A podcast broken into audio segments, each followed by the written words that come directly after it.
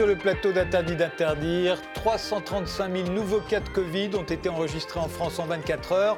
On estime qu'au moment du premier confinement, en mars 2020, le nombre de contaminations quotidiennes était compris entre 124 000 et 500 000. Mais on n'avait pas de test à l'époque et pas de vaccin. Alors pourquoi une telle panique à l'heure actuelle au point de rétablir l'obligation du masque en extérieur alors que l'on sait depuis longtemps que c'est dans les lieux clos, mal ventilés, qu'on attrape le Covid et pas ailleurs?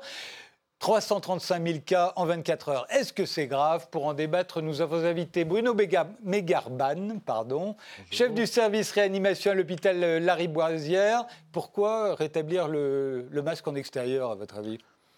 Bon, je n'ai jamais pensé que cette mesure avait beaucoup d'intérêt euh, en termes d'épidémiologie. Néanmoins, c'est un ensemble de mesures qui ont essentiellement pour but de rappeler à la population que nous sommes dans une phase où le virus circule à un niveau très élevé. Maintenant, euh, évidemment, ça n'est pas une mesure essentielle. Les contaminations ne se font pas à l'extérieur, en air libre, mmh. euh, mais essentiellement dans les lieux clos, publics, ou euh, dans les lieux en famille, mmh. lorsqu'on ne se méfie pas des personnes qui sont proches de vous et qui ne mettent pas le masque. Voilà. Alice Desbiol, vous êtes épidémiologiste, euh, médecin de santé publique, vous avez travaillé en hôpital, au sein d'organismes gouvernementaux de santé publique, au ministère de la Santé, à l'Institut Pasteur. Vous êtes l'auteur de L'éco-anxiété, vivre sereinement dans un monde abîmé, qui est paru chez Fayard fin 2020. Pourquoi on rétablit le masque euh, obligatoire en extérieur, à votre avis? Écoutez, c'est une bonne question. Euh, je, n'ai pas de réponse. effectivement, ça n'est pas très utile, en tout cas au plan sanitaire et médical. Par contre, je crains que cela crée un, un ras-le-bol ou à minima une méfiance de la part d'une partie de la population euh, à l'égard soit des scientifiques, soit des recommandations, et que du coup ça affaiblisse en fait euh, certains autres messages de santé publique méfiance, qui eux seraient importants. Méfiance parce que tout simplement tout le monde sait que c'est pas en extérieur qu'on se contamine. Donc a priori ça n'a aucun intérêt. Anne Sénéquier, vous êtes médecin psychiatre, chercheuse à l'IRIS, où vous co-dirigez l'Observatoire de la santé mondiale. Vous êtes l'auteur de La géopolitique tout simplement, comprendre le monde et les relations internationales, qui vient de sortir aux éditions Erol. Vous, vous l'analysez comment, euh, le rétablissement du masque obligatoire en extérieur? On l'avait déjà eu pendant 6-8 mois, hein, je crois. Hein. Oui, mais c'est un message de vigilance, de, retour de, de, flamme de la Covid. Alors c'est vrai qu'on cherche à diminuer les risques de transmission. C'est vrai que euh, ça n'est pas en extérieur que les contaminations se font.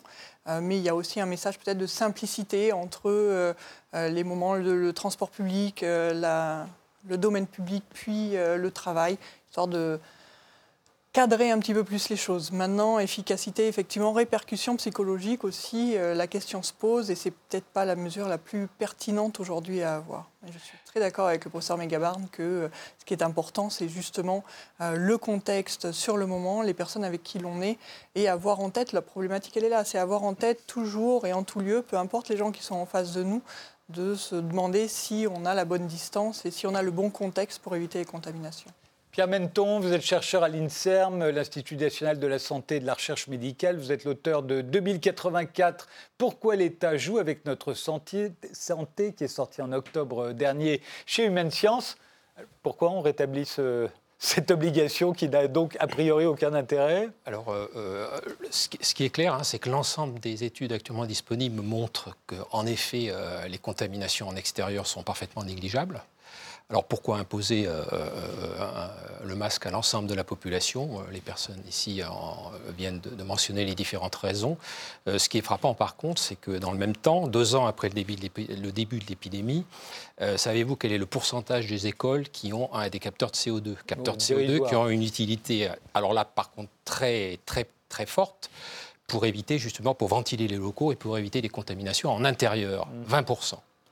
Donc, si vous voulez, euh, lorsqu'on fait ce parallèle-là, en effet, on voit en gros que soit c'est pour emmerder les gens, hein, euh, soit c'est on se moque, on les prend pour des imbéciles. Quoi, hein, euh, J'aurais pu vous poser la question, et particulièrement à vous, Anne, pour, puisque vous êtes une spécialiste des relations internationales, pourquoi fermer la frontière avec la Grande-Bretagne, par exemple, euh, comme si oh, ça allait nous protéger d'Omicron, comme si euh, on avait été protégé du variant brésilien parce qu'on avait fermé l'aéroport euh, avec Rio, alors qu'on sait très bien que c'est juste parce que le variant brésilien était moins contagieux que le variant Delta. Omicron étant plus contagieux que le variant Delta, et il est déjà chez nous, donc de toute façon, il viendra majoritaire. Mais en fait, ce sont des réactions émotionnelles, c'est la peur, c'est la panique, c'est de dire on essaye de faire quelque chose et en fait, il faut faire quelque chose de visible. Et c'est là où je, je voulais rebondir ce que vous disiez tout à l'heure l'heure, finalement, mettre des aérateurs et des détecteurs de CO2 dans les écoles, ça va être de la responsabilité de l'État ou des communes. Donc il y a quelqu'un de désigné, il faut amener de l'argent dessus, il faut amener des ressources que pas sûr que l'on ait aujourd'hui.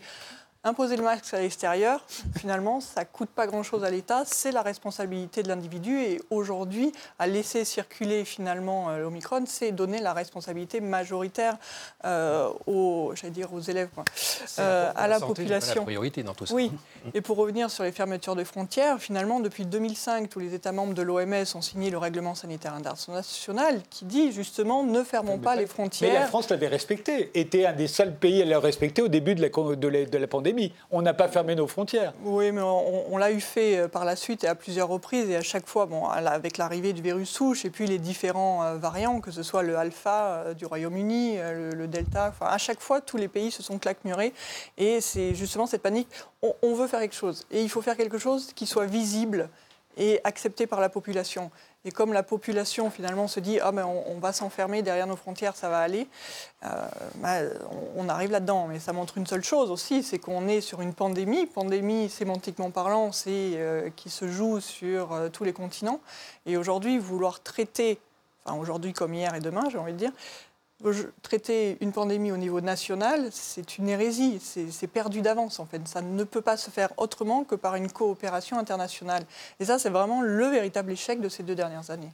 Alors, euh, on parle beaucoup des non-vaccinés. Euh, est-ce que les, non-vaccinés sont responsables de la hausse des, des contaminations aujourd'hui? Alors, c'est une bonne question. Donc, on va dire, aujourd'hui, le virus circule à un niveau important. Mmh. Euh, il concerne les vaccinés et les non-vaccinés. Malgré tout, le fait d'être vacciné réduit le risque d'être contaminé et réduit le risque de contaminer, à condition euh, d'avoir reçu les deux doses initiales et la dose de rappel. Voilà. Et donc les statistiques sont assez claires. Il y a une, réduction significative du risque de contaminer et d'être contaminé, mais ce risque persiste malgré tout. Euh, puisque quand on a 300 000 contaminations par jour, de fait, il y a beaucoup de vaccinés qui sont aussi contaminés. Là où il y a une différence, là où il y a une différence très importante, c'est que c'est dans les services hospitaliers. Alors encore plus en réanimation, c'est-à-dire lorsqu'on a une forme grave de la maladie, là on observe très clairement que ce sont essentiellement des personnes non vaccinées qui sont admises en réanimation et qui font les formes les plus graves avec une mortalité importante. Euh, on va dire, lorsqu'on est vacciné avec sa dose de rappel, on n'a quasiment aucun risque, sauf avoir une immunodépression ou un état, euh, euh, on va dire, de comorbidité extrêmement important, de se retrouver à l'hôpital et en réanimation. donc, de fait, évidemment, la vaccination aujourd'hui est, à mon sens, le seul moyen efficace, préventif, de faire une forme grave de la maladie mais aussi ça contribue, et ça il faut le rappeler, à réduire les contaminations. Elise Desbioles, pour vous, euh, les, non-vaccinés, ils sont responsables de quoi aujourd'hui? Pour moi, les non-vaccinés euh, ne sont responsables de rien. Euh, il n'y a pas en fait de coupables hein, dans cette pandémie parmi les citoyens.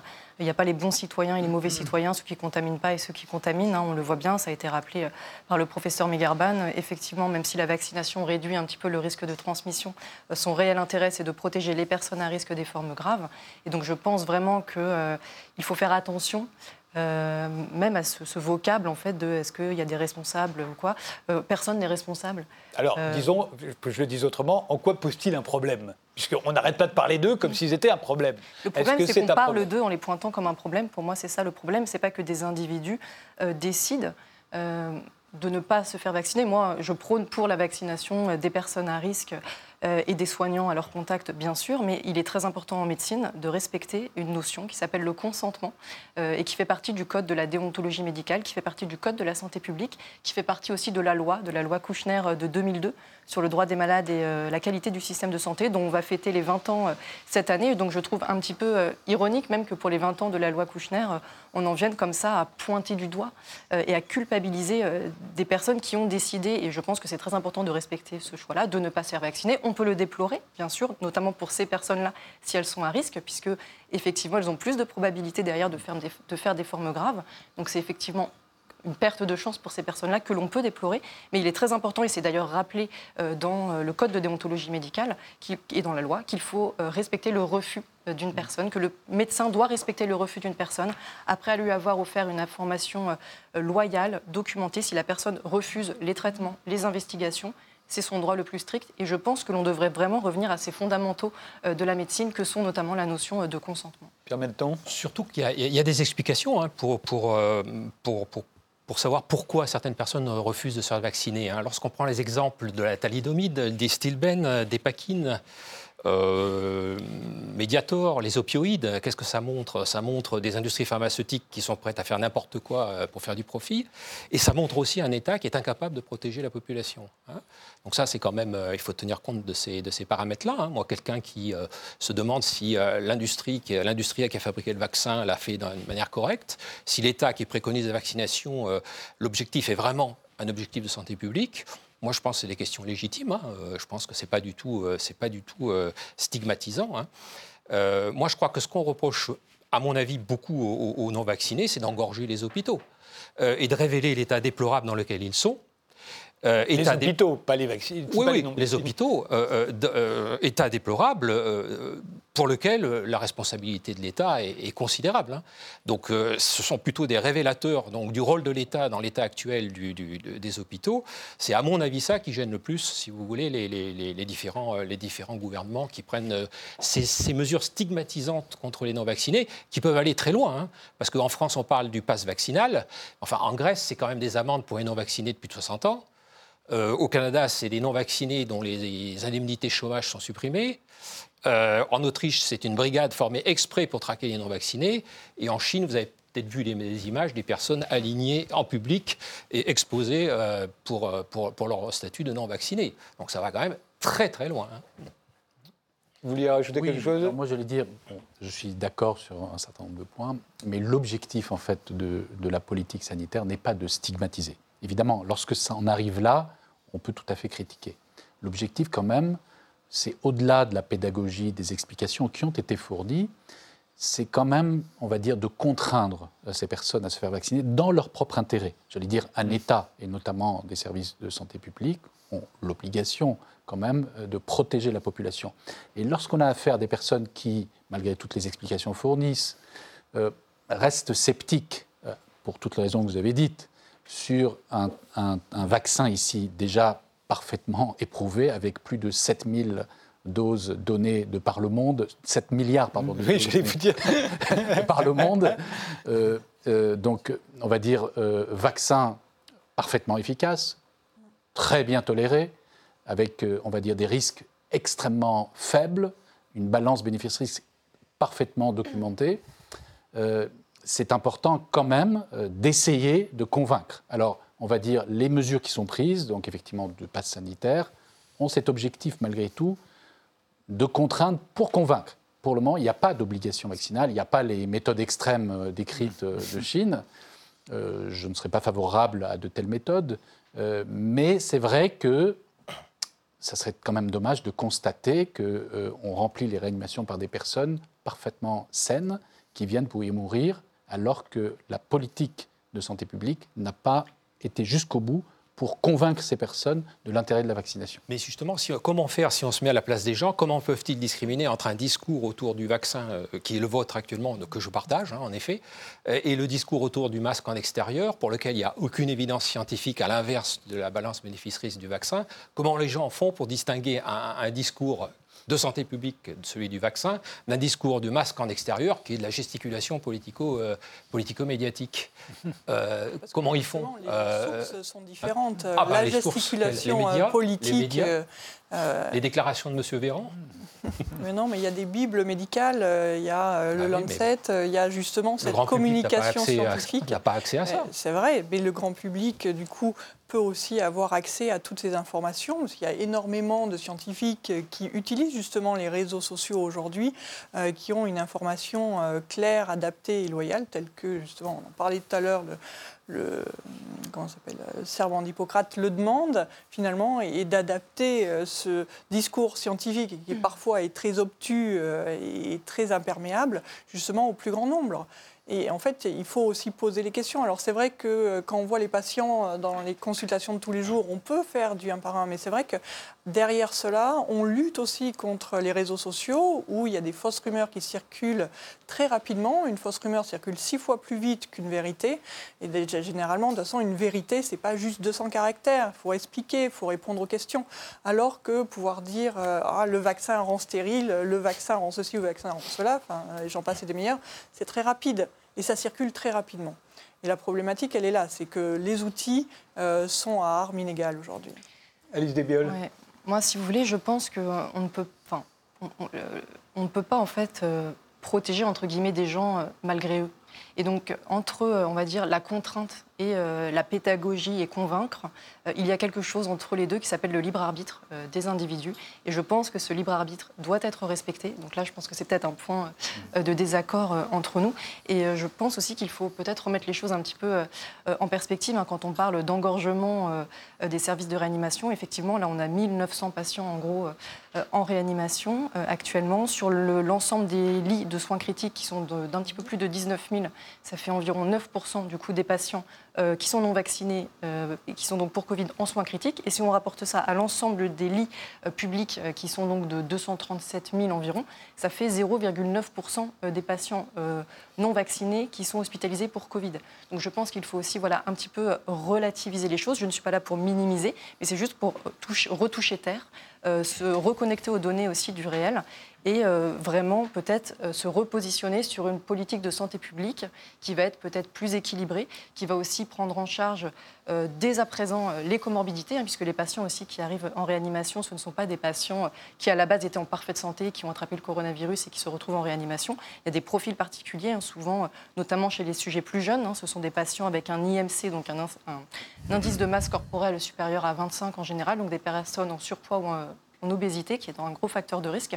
Donc je pense voilà, qu'il faut regarder les choses de façon un petit peu plus globale et peut-être se réinterroger en fait, sur notre objectif et sur notre manière de gérer cette crise Covid pour que cela soit plus soutenable, que cela s'inscrive dans la durée et que cela soit peut-être un petit peu plus efficace aussi. On voit bien où on en est deux ans après.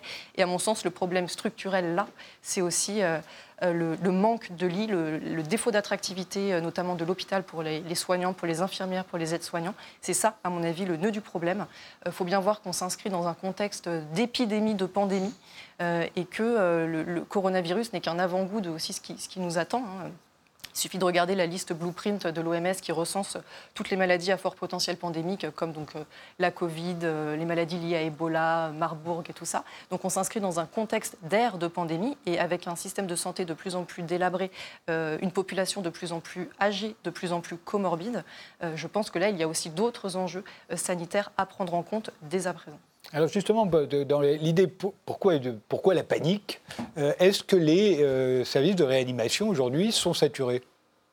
Alors je vais juste corriger un petit peu les chiffres qui viennent d'être donnés. Donc en fait, nous disposons en France d'environ 5000 lits de réanimation, dont 10% sont fermés euh, par manque de personnel. Et sur ces lits, nous avons aujourd'hui à peu près 75%, les trois quarts qui sont occupés par des patients ayant des formes graves de Covid-19.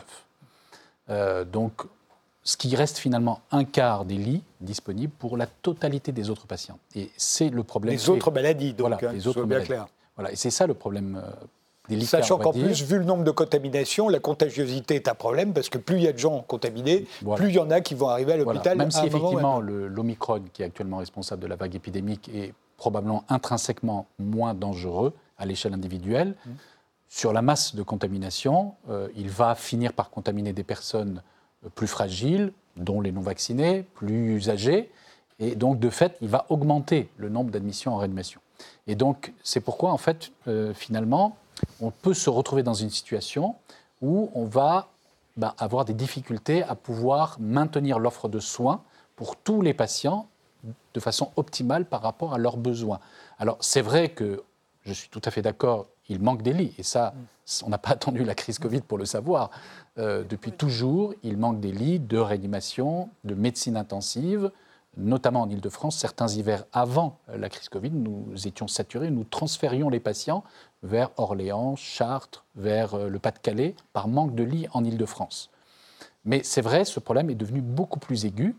Et là, il devient particulièrement délicat puisqu'en fait, effectivement, on y retrouve parfois des personnes qui, s'ils avaient été vaccinés, n'auraient pas occupé ces lits. Mais alors, justement, Alors, je dirais, Ça, bien sûr que nous respectons euh, le libre arbitre des, des patients. À aucun moment nous avons forcé quiconque à avoir un, un quelconque traitement sans son consentement. et vous ne triez pas les balades non Non, nous ne trions pas. On va dire, euh, il est hors de question de trier et le système hospitalier français peut parfaitement s'adapter pour pouvoir traiter tous- tous les patients, certes peut-être avec une certaine dégradation des soins, avec, euh, on va dire, une réduction, et ça c'est clair, c'est déjà le cas de l'offre de soins, mais nous traiterons tout le monde.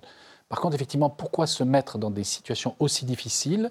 Pourquoi finalement faire perdre euh, une chance euh, de guérir à certains patients Parce qu'on va décaler des examens complémentaires, des thérapeutiques, même si elles ne sont pas urgentes, alors qu'on dispose d'un moyen de prévention pour éviter que des personnes viennent mourir en réanimation. Parce que c'est ça la situation. Il ne faut pas penser que quand on rentre en réanimation, c'est un petit séjour touristique sympathique.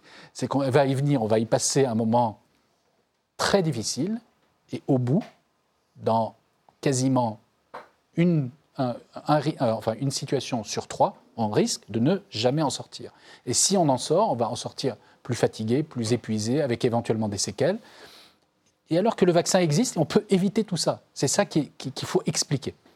En même temps, Pourquoi il y a un manque d'infirmières à l'hôpital? Euh, Pourquoi en médecine libérale il y a un manque de médecins généralistes? Il y a des déséquilibres entre les spécialités, il y a des territoires qui, ont, qui se désertifient d'un point de vue médical. Tout ça, c'est des problèmes qui sont euh, connus et anticipés par l'État depuis des dizaines d'années. hein. Bien sûr. Et il n'a rien fait pour y remédier. Non. Au contraire, c'est le principal responsable de cette situation-là. Euh, euh, le- le- le- les sources de financement de l'hôpital, c'est la sécurité sociale. Qui finance la sécurité sociale? C'est les cotisations patronales et salariales. Depuis 30 ans ou 40 ans, l'État orchestre une diminution constante de ces cotisations. Euh, pourquoi? Pour réduire le coût du travail. Mécaniquement, donc, il y a moins d'argent pour la sécurité sociale, il y a moins d'argent pour les hôpitaux. Donc ça, évidemment, personne n'en parle, ou il faut le masquer absolument. hein. Le responsable de tout ça, c'est l'État en tant que tel. hein. Le même qui vous, qui va stigmatiser, c'est les non-vaccinés pour, qui, qui vont saturer les, les- les- les services de réanimation hospitaliers. Donc euh, il faut présenter vraiment l'ensemble des choses. Hein. C'est-à-dire que l'on ne peut pas à un moment donné dire que la santé c'est important et à un autre moment dire la santé, ça, de fait, ça n'a aucune importance par rapport à ce, au- à ce qu'on fait. Quoi. Non, non, vous avez raison. En fait, il y a deux problématiques qui, qui, euh, qui, qui s'interconnectent aujourd'hui. Il y a une problématique aiguë euh, de prévention et de prise en charge de patients victimes d'une infection grave qui est la Covid-19 et qui nécessite des lits de réanimation dédiés pour ces patients. Et puis il y a un problème de fond qui est antérieur à la crise Covid, qui est un problème structurel d'organisation et de gestion de l'hôpital, où effectivement des différentes lois successives, les 35 heures, la tarification à l'acte, euh, la loi HPST, ont euh, rendu la gestion hospitalière purement administrative et comptable. Et de fait, la mission de soins a disparu et toute la pensée d'organisation n'est que pour la rentabilité, euh, pour équilibrer le budget à la fin de l'année. Et donc, final, alors que, en parallèle, la population vieillit, les maladies euh, coûtent de plus en plus cher pour être bien prises en charge, et donc les dépenses augmentent. Et on a essayé de diminuer le nombre de soignants, parce que c'est la masse salariale et le poste budgétaire le plus important, en pensant qu'en diminuant les soignants, en diminuant les prescripteurs, on va finalement diminuer les dépenses. Mais en fait, les dépenses augmentent parce que la demande de soins augmente. Et donc, il faut évidemment, après avoir répondu à l'urgence, car à nouveau, je pense, tout ce dont on parle, et notamment du consentement, euh, et notamment de- des explications quant à l'intérêt de la vaccination, on va dire, sont contraints par l'urgence de la situation. C'est pourquoi, parfois, il est effectivement nécessaire de passer par des mesures peut-être un peu plus brutales de contrainte que l'on n'aime pas nous-mêmes, évidemment, imposer à quiconque. Euh, il y a cette problématique, et puis après, une fois cette problématique réglée, on espère, même si on ne se fait pas beaucoup d'illusions, mais on espère que rapidement, le problème de fond sera traité. Alors ça tombe bien puisqu'il y a une élection présidentielle, et on va dire, c'est le problème numéro un euh, qu'il faudra traiter une fois le nouveau président élu. Juste une, et juste, ouais, comme, on s'interrogeait sur, sur les chiffres, je propose qu'on prenne peut-être ceux de la Société française d'anesthésie et réanimation, comme ça, ça mettra tout le monde d'accord, et qui a regardé sur une journée, la journée du 29 décembre 2021, combien il y avait de patients Covid euh, dans les euh, 165 services de réanimation, et ça représentait 31% des patients. Donc dans les services de réanimation, un tiers des patients étaient des patients euh, Covid+. Anne La santé, euh, c'est vrai au niveau national, mais c'est vrai aussi au niveau international. La santé est considérée comme un coût pour les budgets de l'État. Alors, euh, c'est vrai en France où on a euh, un service de santé centralisé. c'est vrai en Italie qui est régionalisé, en Allemagne aussi mais aux États-Unis aussi, qu'il y a un autre système de santé. En fait, il n'y a pas un seul État à travers le monde qui a trouvé la bonne formule. Et pourtant, beaucoup ont essayé. Et lorsqu'on regarde finalement toutes les politiques de santé bah, depuis euh, la moitié du XXe siècle, euh, avec euh, l'OMS, les, le, Health Policy Paper en 1980 qui a été fait par la Banque mondiale, en fait, à chaque fois, ça a été considéré la santé par le côté économique. Et aujourd'hui, par rapport à ce que vous disiez tout à l'heure, c'est-à-dire cette épidémie de pandémie, et c'est vrai que le 21e siècle, un des challenges sanitaires, c'est effectivement cette émergence de zoonoses. L'opportunité aujourd'hui, c'est de considérer la santé comme une opportunité. Donc aujourd'hui, c'est une histoire de budget, mais c'est aussi une histoire d'attractivité, de ressources humaines. Quand euh, vous arrivez euh, en tant que euh, soignant, étudiant, et que vous arrivez dans un système où c'est une usine à gaz tellement c'est compliqué en termes d'administratif, en termes d'organisation des plannings, où on se retrouve sur quatre plannings de garde en même temps, où finalement on ne vous paie pas vos heures, où où on vous demande de revenir pendant vos congés, en fait, vous n'avez plus envie de ça parce qu'à côté, la société évolue et la société euh, qui évolue, c'est une société de loisirs et où on a le droit de vivre une vie aussi et on n'a pas envie de tenir les murs jusqu'à 22 heures, 6 euh, jours par semaine. Donc, il y a beaucoup de choses qui évoluent et c'est vrai qu'on n'a pas fait évoluer la structure du système de santé aussi qui va avec parce que ce sont des humains à l'intérieur et on n'est pas euh, médecin ou soignant, on n'est plus on me dit, c'est la vocation. Ben oui, la vocation, euh, d'accord, mais c'est un métier aussi, et il y a le droit aussi de la vivre différemment. Je vous interromps parce qu'on est obligé de faire une pause et on se retrouve juste après.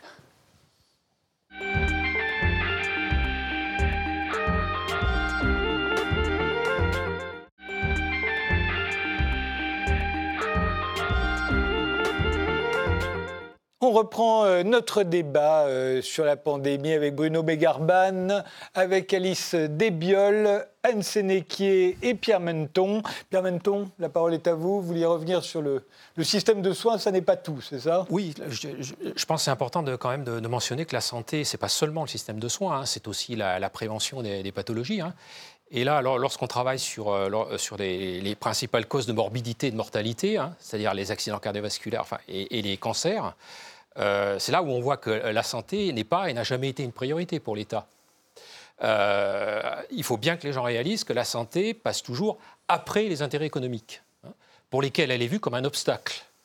Euh, si vous êtes un cigarettier, un fabricant d'alcool, un, fabricant de véhicules diesel, de produits amiantés ou de, ou de plombés, de pesticides ou de malbouffe, ou si vous, vous, êtes une entreprise qui fait trimer ses salariés, la santé, c'est très pénible parce que c'est un facteur qui limite les ventes et les, profits. Je pourrais vous retourner que si vous êtes fumeur, si vous aimez boire de l'alcool, si vous aimez sortir le soir, si vous aimez rouler vite, euh, la santé va être un emmerdeur qui vous empêche de vivre. Absolument, oui, tout à fait. Mais on peut utiliser cette industrie justement comme financement innovant pour la santé. Oui. Ça, c'est à l'État de le faire également. Oui, mais ce qu'on voit historiquement jusqu'au jour d'aujourd'hui, c'est que l'État, message reçu 5 sur 5 par l'État, c'est-à-dire qu'il se refuse fondamentalement à contrôler les entreprises. Hein. Donc on, l'a vu euh, de la façon dont il a géré les problèmes de santé publique que je viens de citer, et qu'il continue à gérer de cette façon-là. Mais en fait, très très vite, hein. très peu de textes législatifs, adoptés toujours très tardivement, euh, contournés à la moindre occasion, euh, avec pratiquement aucun moyen euh, humain ou technique pour les faire appliquer. Enfin, je rappelle quand même les diminutions euh, constantes des agents de la direction générale de la concurrence, de la consommation et de la répression des fraudes, des médecins du travail, des inspecteurs du travail, la disparition des comités d'hygiène et sécurité dans une entreprise, et puis lorsqu'il y a des infractions constatées, des, des, des, sanctions qui sont absolument ridicules. Donc c'est là où, on voit que la santé n'est absolument pas une priorité pour l'État. Elle passe toujours après les intérêts économiques. En même temps, l'augmentation du prix des cigarettes est constant, euh, euh, la, limitation de vitesse est considérable. Paris, vous ne pouvez plus rouler à plus de 30 km/h, etc., Oui, mais alors ça, c'est, ça, c'est un, sujet sur lequel je reviendrai tout à l'heure, que je n'ai pas cité à la limitation de vitesse euh, sur les routes, parce que ça, ça, tombe dans, un, dans une approche de l'État qui est très différente de celle que je viens de, mentionner ici. Hein. Mais Juste dernière chose, je pense qu'il est important, et moi j'y reviendrai là-dessus, c'est que si la santé passe toujours après les intérêts économiques, elle passe soudainement euh, avant les libertés individuelles, en devenant donc un, fantastique prétexte pour les réduire. J'espère qu'on y reviendra. Là, j'ai bien compris maintenant votre raisonnement.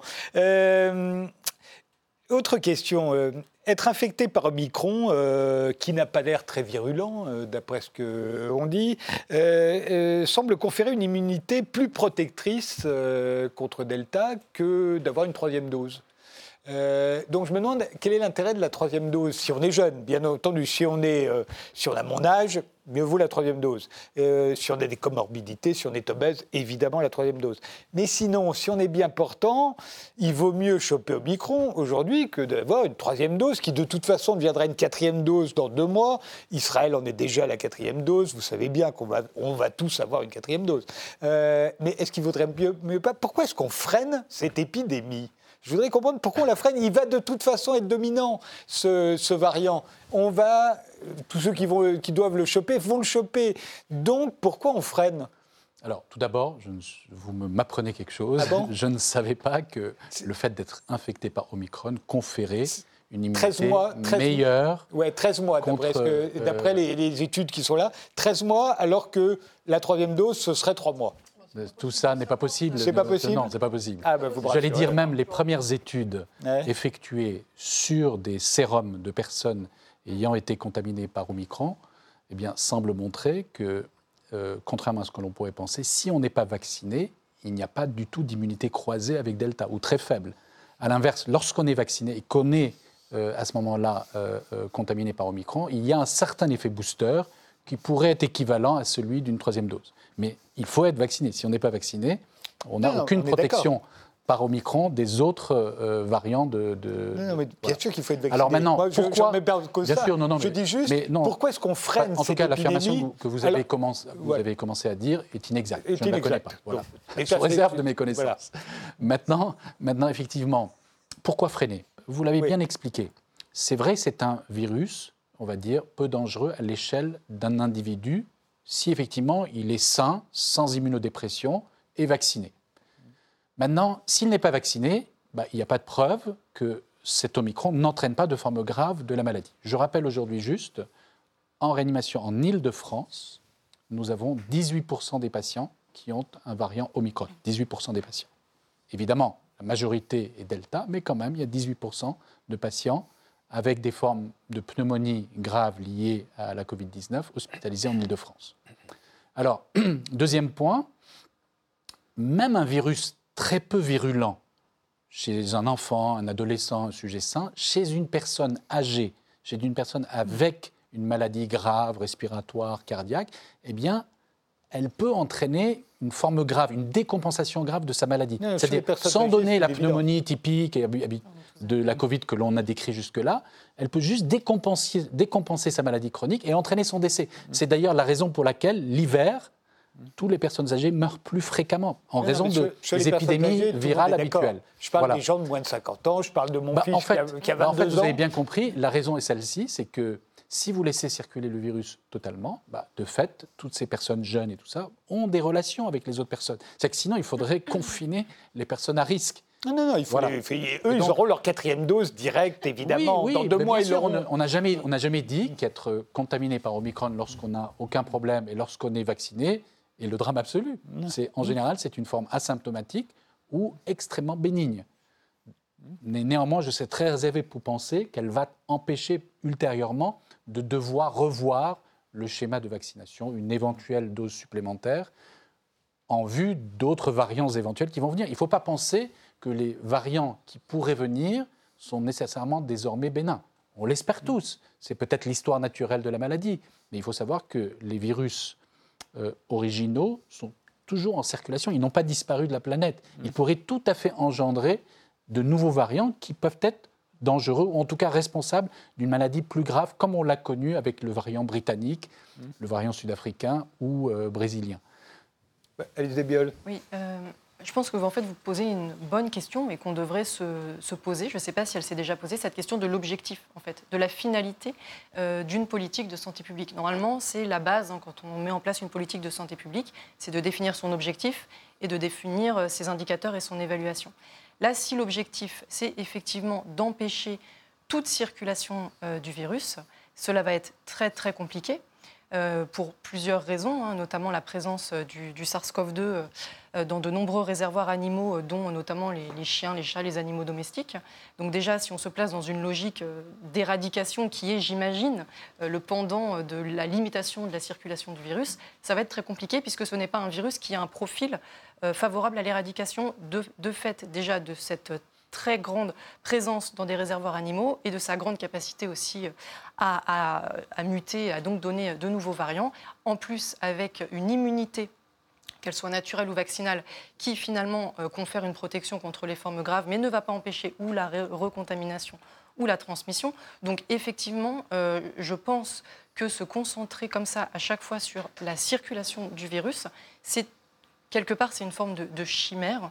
Euh, et ce n'est pas non plus le bon indicateur que de regarder le nombre de contaminations. C'est encore le docteur Fauci, euh, qui est le, conseiller en euh, santé du président des USA et qui gère vraiment la crise Covid aux US, qui lui aussi invite à cesser de se focaliser sur le nombre de contaminations pour plutôt changer d'indicateur et se concentrer sur le nombre de formes graves et le nombre d'entrées, notamment en réanimation.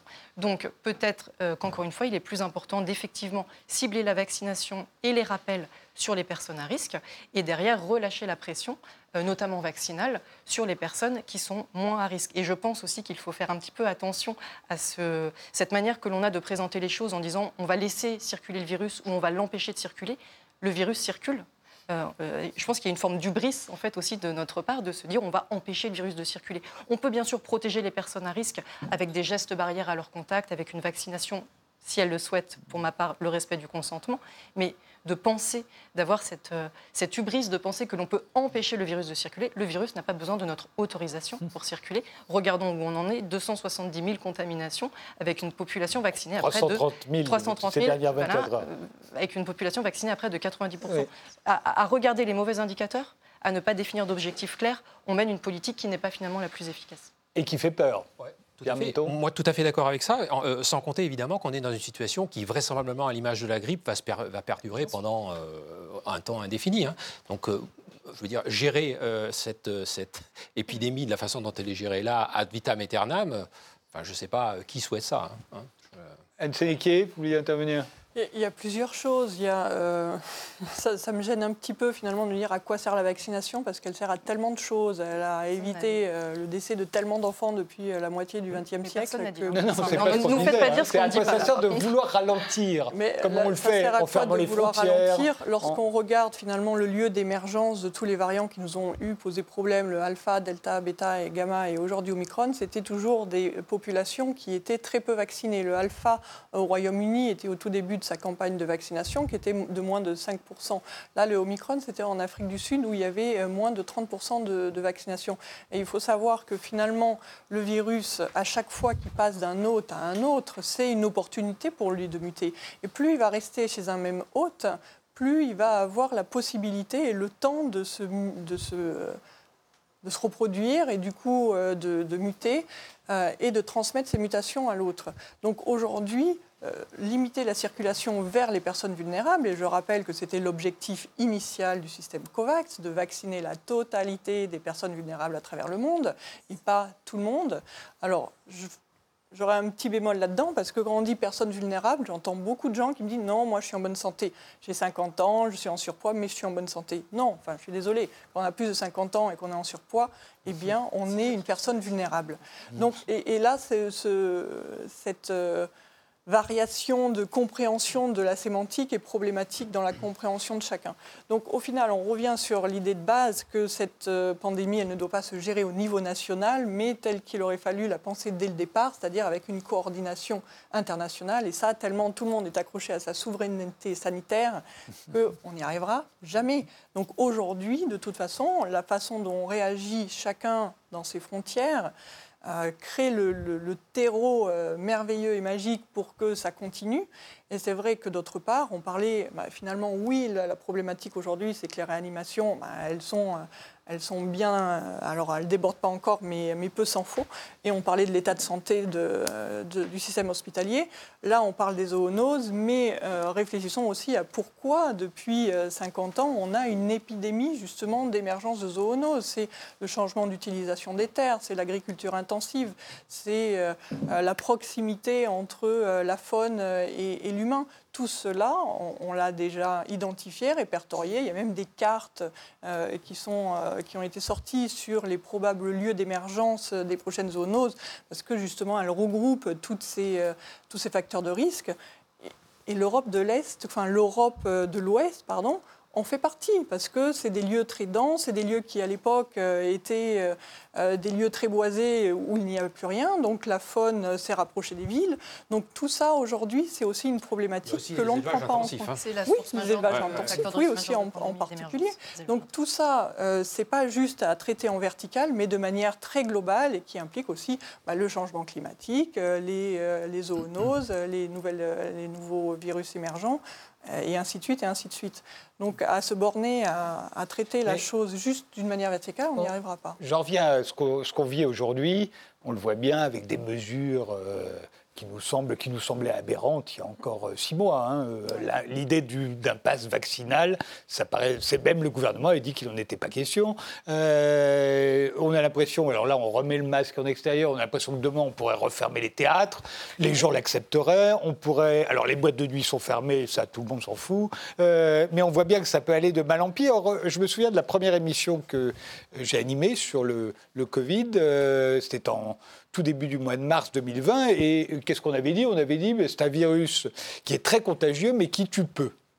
Et j'ai l'impression qu'aujourd'hui, avec les variants, on a un virus de plus en plus contagieux, mais qui tue de moins en moins parce qu'on a des vaccins, parce qu'il est moins virulent, plus celui-ci, le Micron, et parce qu'on a de meilleurs traitements et qu'on sait mieux soigner les malades.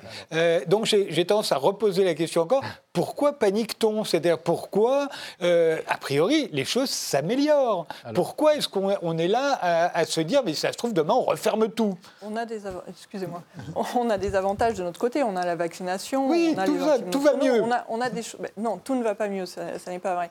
Euh, on a appris quelque chose ces deux dernières années, c'est qu'il y a un instant T. À un instant T, on se dit, chouette, on a un variant qui est euh, plus contagieux, mais moins virulent. D'accord, mais en fait, ce qu'on a appris ces deux dernières années, c'est que euh, on sait ce qui va se passer dans les 15 prochains jours, mais pas le mois prochain.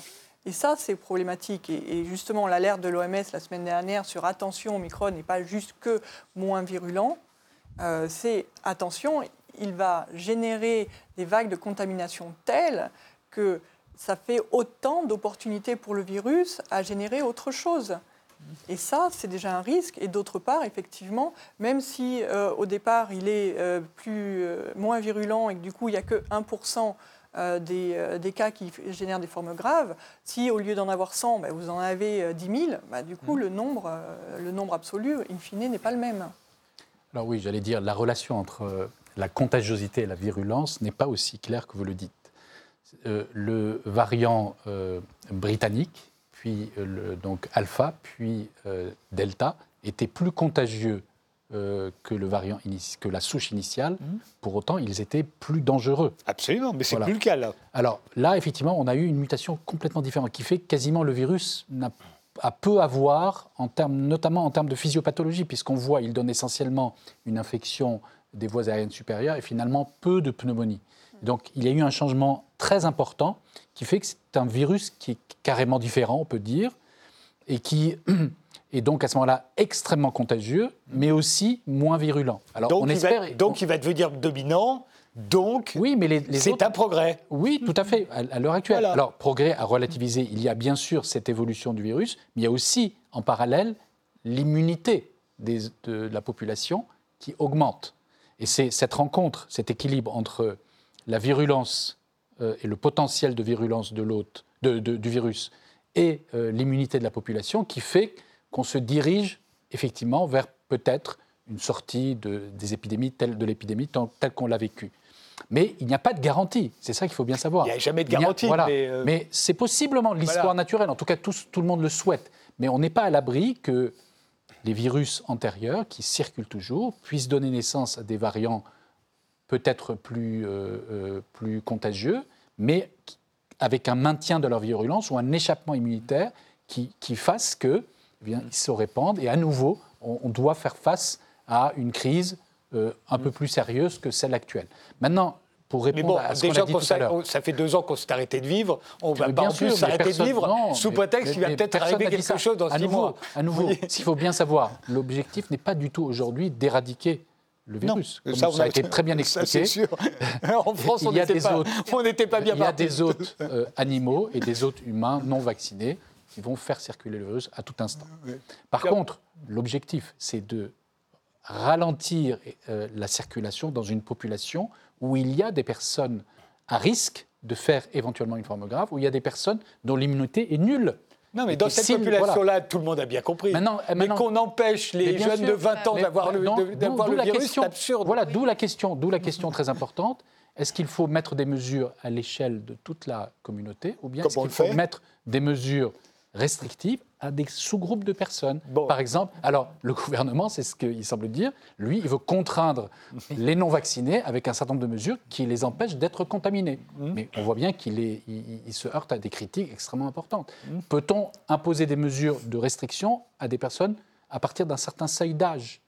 Ça a été refusé par la société. Donc on voit bien de fait, on impose des mesures à toute la société, alors qui sont quand même, faut l'avouer, pas si importantes que ça, qui permettent quand même de vivre quasi normalement, Des mais dans un but euh, de protéger les individus. Et ça, moi je pense, c'est une situation altruiste. Il ne faut pas toujours rester à une échelle individuelle de, de recherche, euh, on va dire, de liberté totale. Il faut aussi intégrer les autres avec lesquels on vit. Mais on peut poser la question, pardon, d'une autre manière, c'est de se dire pourquoi vous allez absolument faire tout pour que mon fils de 20 ans ne chope pas euh, Omicron, par exemple, ou si ça se trouve demain, vacciner les enfants de 5, entre 5 et 12 ans pour qu'ils ne chopent pas Omicron, alors que Omicron, a priori, on a intérêt à ce qu'il devienne dominant et qu'il ne sert vraisemblablement à rien d'essayer là de le contenir comme si on pensait pouvoir l'arrêter. On sait qu'on ne peut pas l'arrêter, on sait qu'il sera dominant, on sait qu'il est Mais- moins mais virulent, on sait qu'il est plus question. contagieux,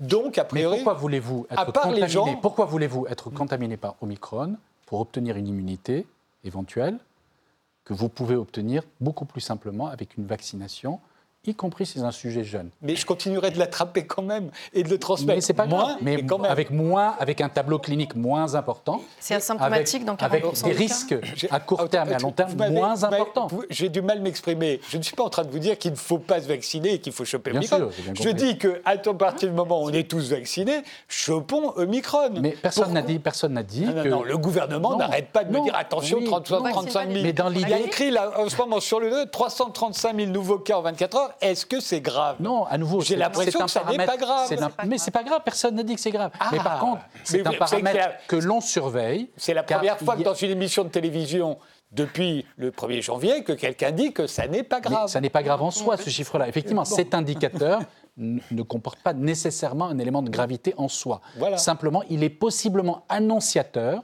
d'une gravité d'un autre indicateur qui, lui, pourrait bouger 15 jours après. Donc c'est un indicateur précoce qui permet éventuellement aux autorités sanitaires d'adapter les mesures au vu de cet indicateur précoce. Mais évidemment, personne n'est là en train de trembler parce qu'il y a 300 000 cas de contamination, dont probablement plus des trois quarts sont strictement asymptomatiques. Donc, sachant Enfin, que, ça peut être la meilleure chose qui nous soit arrivée, c'est que Omicron arrive et qu'il se, il se répande dans toute la société. Sauf que, que, que, vous tremblez pas, mais enfin, euh, les médias comme, comme, le gouvernement euh, font trembler les gens, hein, apparemment. Là. Enfin, moi, je j'écoute pas les médias et j'écoute pas le, le- le discours de l'État. Donc, mais d'après ce qu'on me dit, euh, moi, vous raisonnez comme si l'objectif de, de- de- de- de- du du gouvernement français, comme des, des autres gouvernements, c'est un objectif de, euh, qui vise à protéger la santé de la population. Je crois. Euh, Ça reste moi, un eh ben, moi, je, moi, moi, moi, aussi. moi, moi, pour- en étant provocateur, moi, je ne pense pas.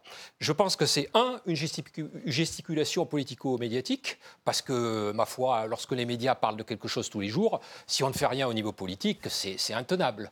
Euh, si les médias parlent de quelque chose ou pas, ça, c'est extrêmement arbitraire. hein. Je veux dire, pourquoi parle-t-il des, des morts du Covid subitement depuis deux ans Et pourquoi ne parle-t-il pas des 800 morts par jour de maladies cardiovasculaires et de cancer? Ça, il faudra parler tous les jours, puisque il y, en a, y en a tous les jours. Mais, dans... mais c'est pas contagieux. C'est pas contagieux.